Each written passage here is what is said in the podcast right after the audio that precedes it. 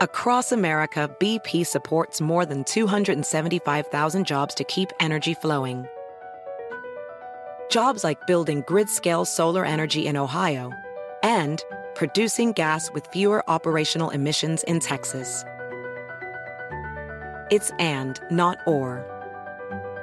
See what doing both means for energy nationwide at bp.com slash investing in America. Calling all operatives. From now to March 30th, MGM National Harbor invokes your skills to play Covert Cash, a spy themed kiosk game series where classified missions, hidden rewards, and daily thrills await. Sign up for MGM Rewards to play and unlock up to $25,000 in hidden free play daily and entries into our Grand Escape car drawing on March 30th. Visit MGMNationalHarbor.com slash covert cash to begin your mission. Must be 21. Please play responsibly. For help, visit mdgamblinghelp.org or call 1-800-GAMBLER. Es noticia en NTN 24. Hola, soy Moisés Naim y usted está escuchando una parte de mi programa de televisión.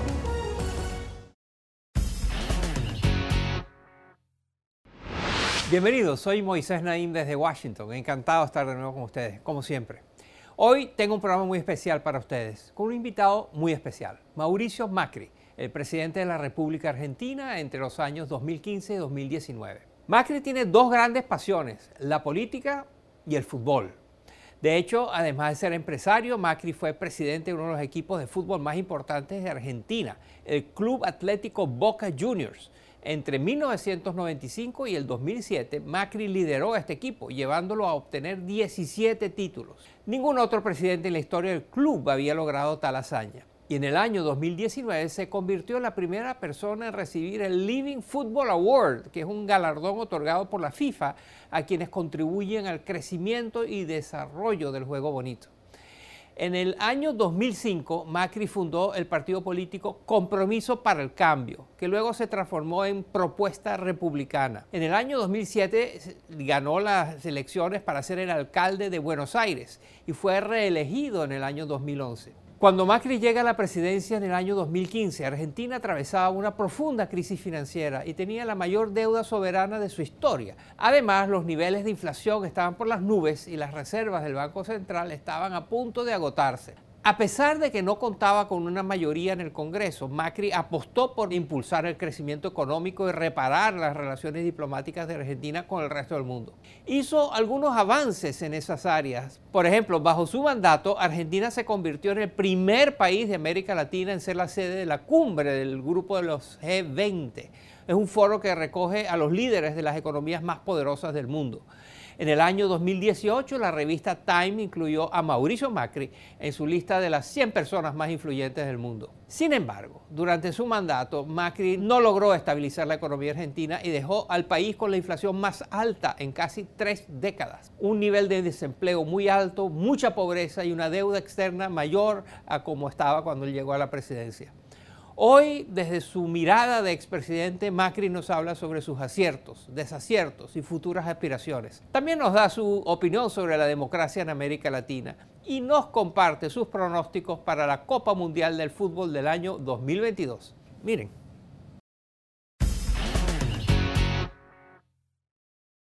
Bienvenido al programa, presidente. Muchas gracias por invitarme. Presidente, ¿qué echa de menos de la presidencia? ¿Qué le hace falta que ¿Qué me hace falta? El hacer, el hacer por los demás. Ser servidor público tiene eso de maravilloso. Sentir que uno, combinando recursos humanos con recursos financieros, transforma la realidad. Denos un ejemplo de algo así que usted hizo siendo presidente. Bueno, haber construido infraestructuras como hace mucho no se construía, autopistas, aeropuertos, puertos, cloacas, agua potable, llevando la evaluación a, las escuelas públicas, recapacitar los docentes, porque sin educación no hay futuro. O sea, son, hicimos mucho, hicimos muchas cosas que hace mucho no se hacían y que tienen que ver con dar dinámica a una sociedad. ¿Y qué hubiera hecho diferente? Y la verdad, tener más narrativa, frente a una narrativa poderosa que es la que tiene el populismo de te regalo todo, para demostrar que la felicidad pasa por lo que uno logra con su esfuerzo personal ¿no? y no con el regalo. Desde que usted dejó la presidencia, ha estado viajando por el mundo, ha sido invitado a los foros más importantes y se reúne con líderes mundiales todo el tiempo. Usted tiene una buena percepción de la realidad internacional. ¿Usted cree que estamos al borde de una guerra nuclear? Yo creo que la amenaza va a estar siempre ahí, pero pienso que hay un consenso universal, hay mecanismos de contención. Igual creo que todo esto que estamos viviendo tiene que ver con una pérdida de peso del G7 y del G20. Esos foros son importantes, Moisés. Yo estuve ahí y veo que no es tanto el contenido y las decisiones, sino el compartir. Cuando las personas se alejan físicamente, da lugar a muchas más agresiones. Cuando uno tiene que convivir, compartir, dialogar, hay un vínculo personal, eso ayudó mucho a la paz mundial. Y hay que retomarlos, amén de que la pandemia y su muy mala solución que han tenido los líderes fue parte también de la falta de diálogo entre ellos, ¿no? y que, ningún, que no hubo un lugar donde se pudo compartir con claridad hasta dónde se avanzaba en la prevención sin destruir el funcionamiento de la sociedad. Usted se reunió varias veces con Vladimir Putin. ¿Qué impresión tiene? ¿Y es ese Vladimir Putin con quien usted se reunió parecido al que está ahora liderando la invasión a Ucrania? No, para mí es diferente. El que yo conocí era un tipo inteligente, duro, que tenía las ideas bien claras siempre, tuvimos una buena relación, pero creo que también él pudo haber sido afectado por el lockdown, ¿no? Eh, tanto aislamiento lo pudo haber llevado a radicalizarse, ¿no? Y, creo que, bueno, es sido un gran error eh, del cual también no, se ve fácil salida para, para él. Italia acaba de elegir la primera mujer primer ministro. Dirige un partido que tiene sus orígenes en el fascismo de Mussolini, eh, que ella ha repetido hasta la saciedad que ella, ellos ya no tienen que ver con ese legado. Eh, y que hay que sacar a la izquierda, que ha estado gobernando ininterrumpidamente por mucho tiempo en Italia. Eh, si usted fuese italiano, ¿usted votaría por la señora Giorgia Meloni? tan preciso no puedo ser porque no he seguido tanto, con tantos líos que tenemos en la Argentina y en la región. Me impresiona su, liderazgo, ¿no? tiene una gran personalidad y la verdad que para los italianos, yo soy hijo italiano, dar el paso de ese machismo reconocido urbe torbi a poner una mujer ha sido realmente algo espectacular. ¿no? Me gustó en los últimos discursos que sí vi, un poco el, abordaje sobre el tema de la economía y su funcionamiento global, ¿no? Esperemos que vaya mejorando. Si Italia logra salir del estancamiento, apostando definitivamente al, empuje de la iniciativa privada, es un enorme mensaje para la Argentina, porque más allá de nuestra descendencia española, hoy estamos muy cruzados por los mismos comportamientos de Italia nosotros. Estados Unidos, usted lo conoce bien, usted ha vivido por largos periodos en Estados Unidos cuando joven, eh, conoce a, los líderes del país y hay esta percepción de que Estados Unidos es una superpotencia en declinación.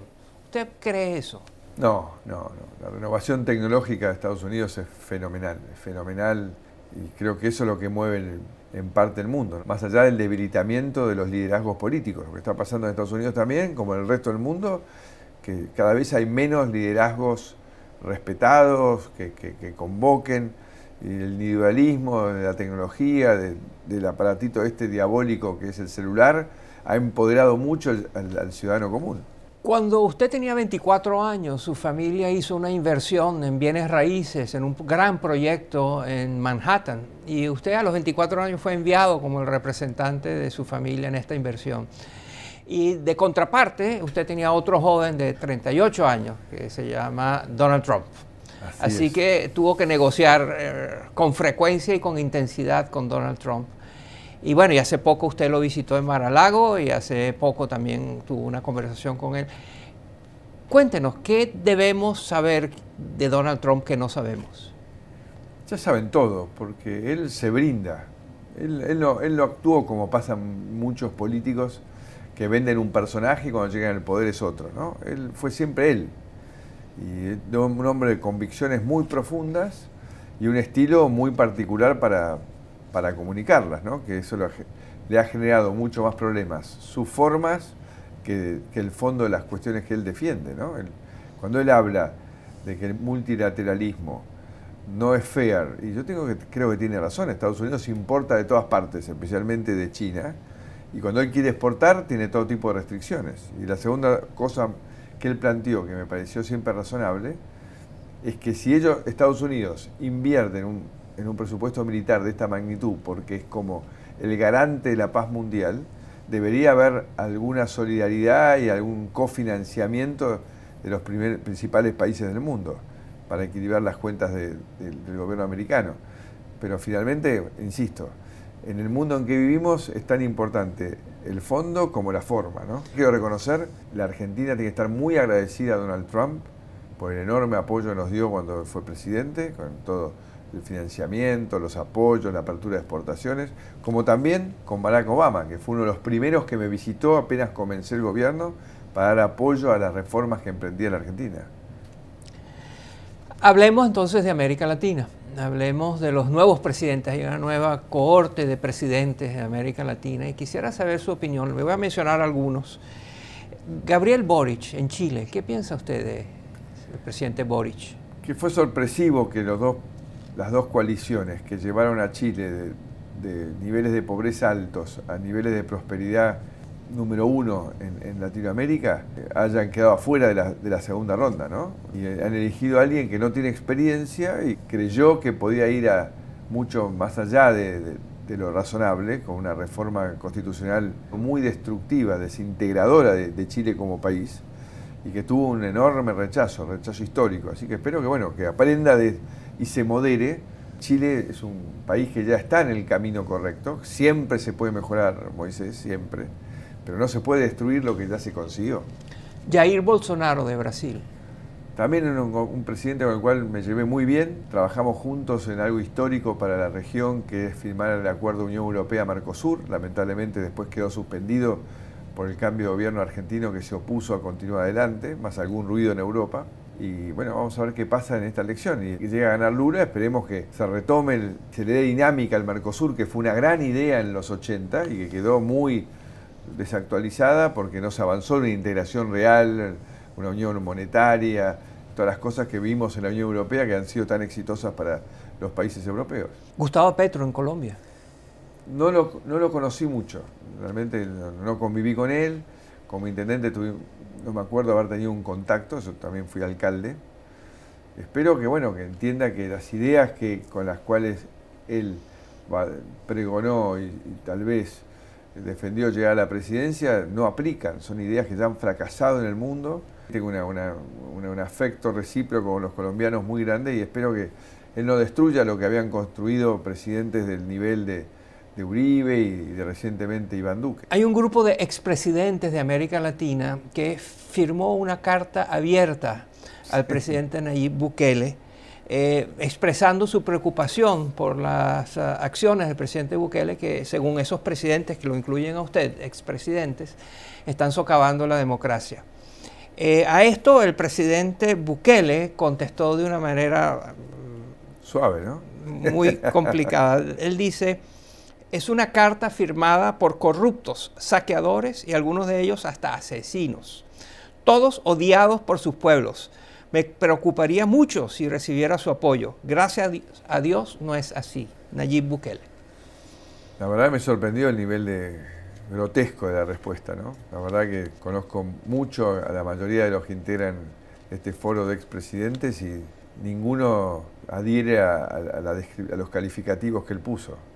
Y lo grave, insisto, es que uno no, no puede querer perpetuarse en el poder, de creerse insustituible, indispensable, y, el cementerio está lleno de, de, personajes de esas características. Entonces hay que entender, y él debería entender, que su afán reformista, que ha tenido tanto éxito, tanto apoyo, le haría mucho mal a ese afán reformista de él querer transformarse en, en parte del status quo. ¿no? Argentina, que todo lo tenía, era un país, es el único ejemplo de un país desarrollado que se volvió subdesarrollado. Eh, el único. Y, tiene todo tipo de retos. El más importante es cómo hacer que los argentinos no sean tan ah, propensos a creer mentiras. Este, hay una larga lista de propuestas falsas, equivocadas, que repetidamente han sido usadas y siempre terminan en fracaso. Y los argentinos, o al menos un grupo de argentinos, eh, tienen una propensión a abrazar estas ideas fallidas. ¿Por qué? Yo creo que la abundancia, el, adherir, enamorarse de propuestas mágicas, de salvadores, creo que los mitos de Perón y Evita, que donde empezó el populismo y tal vez donde empezó el populismo en el mundo. Pero yo soy un, argentino eh, que sigue amando su país, que sigue dando todo por su país, muy comprometido con mi gente muy pesimista sobre el corto plazo argentino, 100% de inflación, un gobierno sin rumbo, sin plan, pero muy optimista Moisés con lo que va a empezar a partir del 23, porque así como una frase tan buena americana que es learning by doing, nosotros estamos haciendo learning by suffering, estamos aprendiendo de nuestro sufrimiento. Esta vez el populismo está mostrando su cara más amarga. Y ahí empieza a decantar la pobreza, la exclusión, la frustración.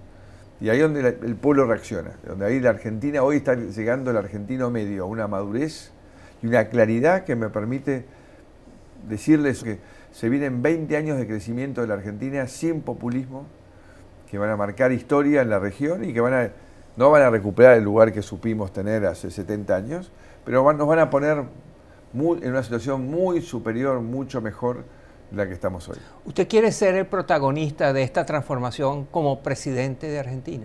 Yo me siento ya muy protagonista, empujando mi coalición, fortaleciendo a nuestros líderes para que compitan sanamente y encontremos cuál es el que está en condiciones de seguir. Pero lo más importante, Moisés, y vos lo dijiste, que sepamos para qué volvemos, que haya claridad en las ideas, mucha convicción, porque aún con el populismo derrotado, el populismo deja en una sociedad donde se ha criminalizado el manejo del Estado, donde cada uno tiene un cacho de poder que haber que enfrentar con mucha dureza, con mucha firmeza para restablecer realmente reglas de juego claras, el funcionamiento institucional del país, jueces, justicia, sobre esa base hay inversión, sobre esa base se genera empleo, sobre esa base se sale de la pobreza. Si no resolvemos eso, no va a haber futuro. Y, hoy siento que los argentinos estamos listos para emprender ese cambio. ¿Cuáles son los instrumentos más importantes que usted utilizaría para disminuir la corrupción en Argentina? Los que utilicé. La tecnología, transparentar los procesos. Nosotros subimos 20 puestos en el ranking de transparencia mundial en mi gobierno, poniendo expediente electrónico, acceso a la información pública, licitaciones en Internet y ponerlo todo al acceso del periodismo, de cualquier ciudadano, cambia todo. Hoy Internet y la tecnología nos dan oportunidades inéditas en nuestra historia y hay que aprovecharlas, hay que aprovecharlas y llevarlas a cabo. Por supuesto, tuve mucha resistencia a niveles provinciales, municipales, en muchos líderes que no querían, porque claramente prender la luz mm, eh, dificulta mucho más, ¿no? en la oscuridad es más fácil la corrupción que a plena luz del día. Le voy a mostrar un video hecho en su país, presidente. Eh, mírelo y le quiero hacer una pregunta.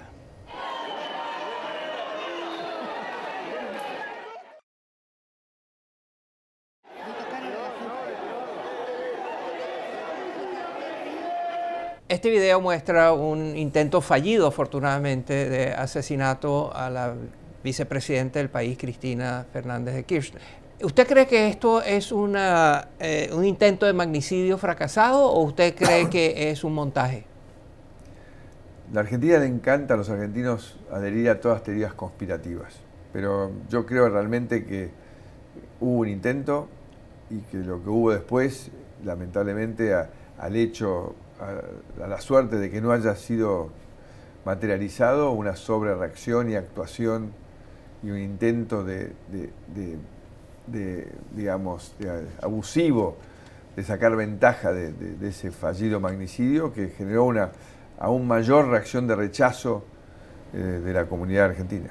Antes de dejarlo ir, presidente, quiero conversar con usted, no como expresidente de Argentina, sino como un líder del mundo del fútbol en Argentina. Eh, ¿Qué está pasando? Se ha transformado en la nueva religión del mundo.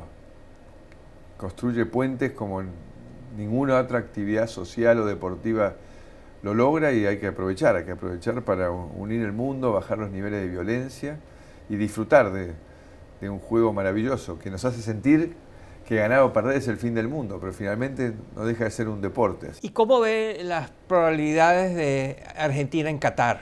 Lo anoto, lo anoto a la Argentina entre los cinco o seis candidatos. Siempre es difícil ganar un mundial, pero tenemos un Messi en, en su último mundial con muchas ganas, un gran arquero, un buen defensor central y un buen mediocampo combativo, un goleador un Di María en un gran momento, Scaloni que es el técnico que tiene mucha química con el plantel y eso siempre a la Argentina le ha costado, ¿no? Salir de las individualidades para ir al equipo y ahora hay un equipo. ¿Veremos otra final Argentina-Brasil?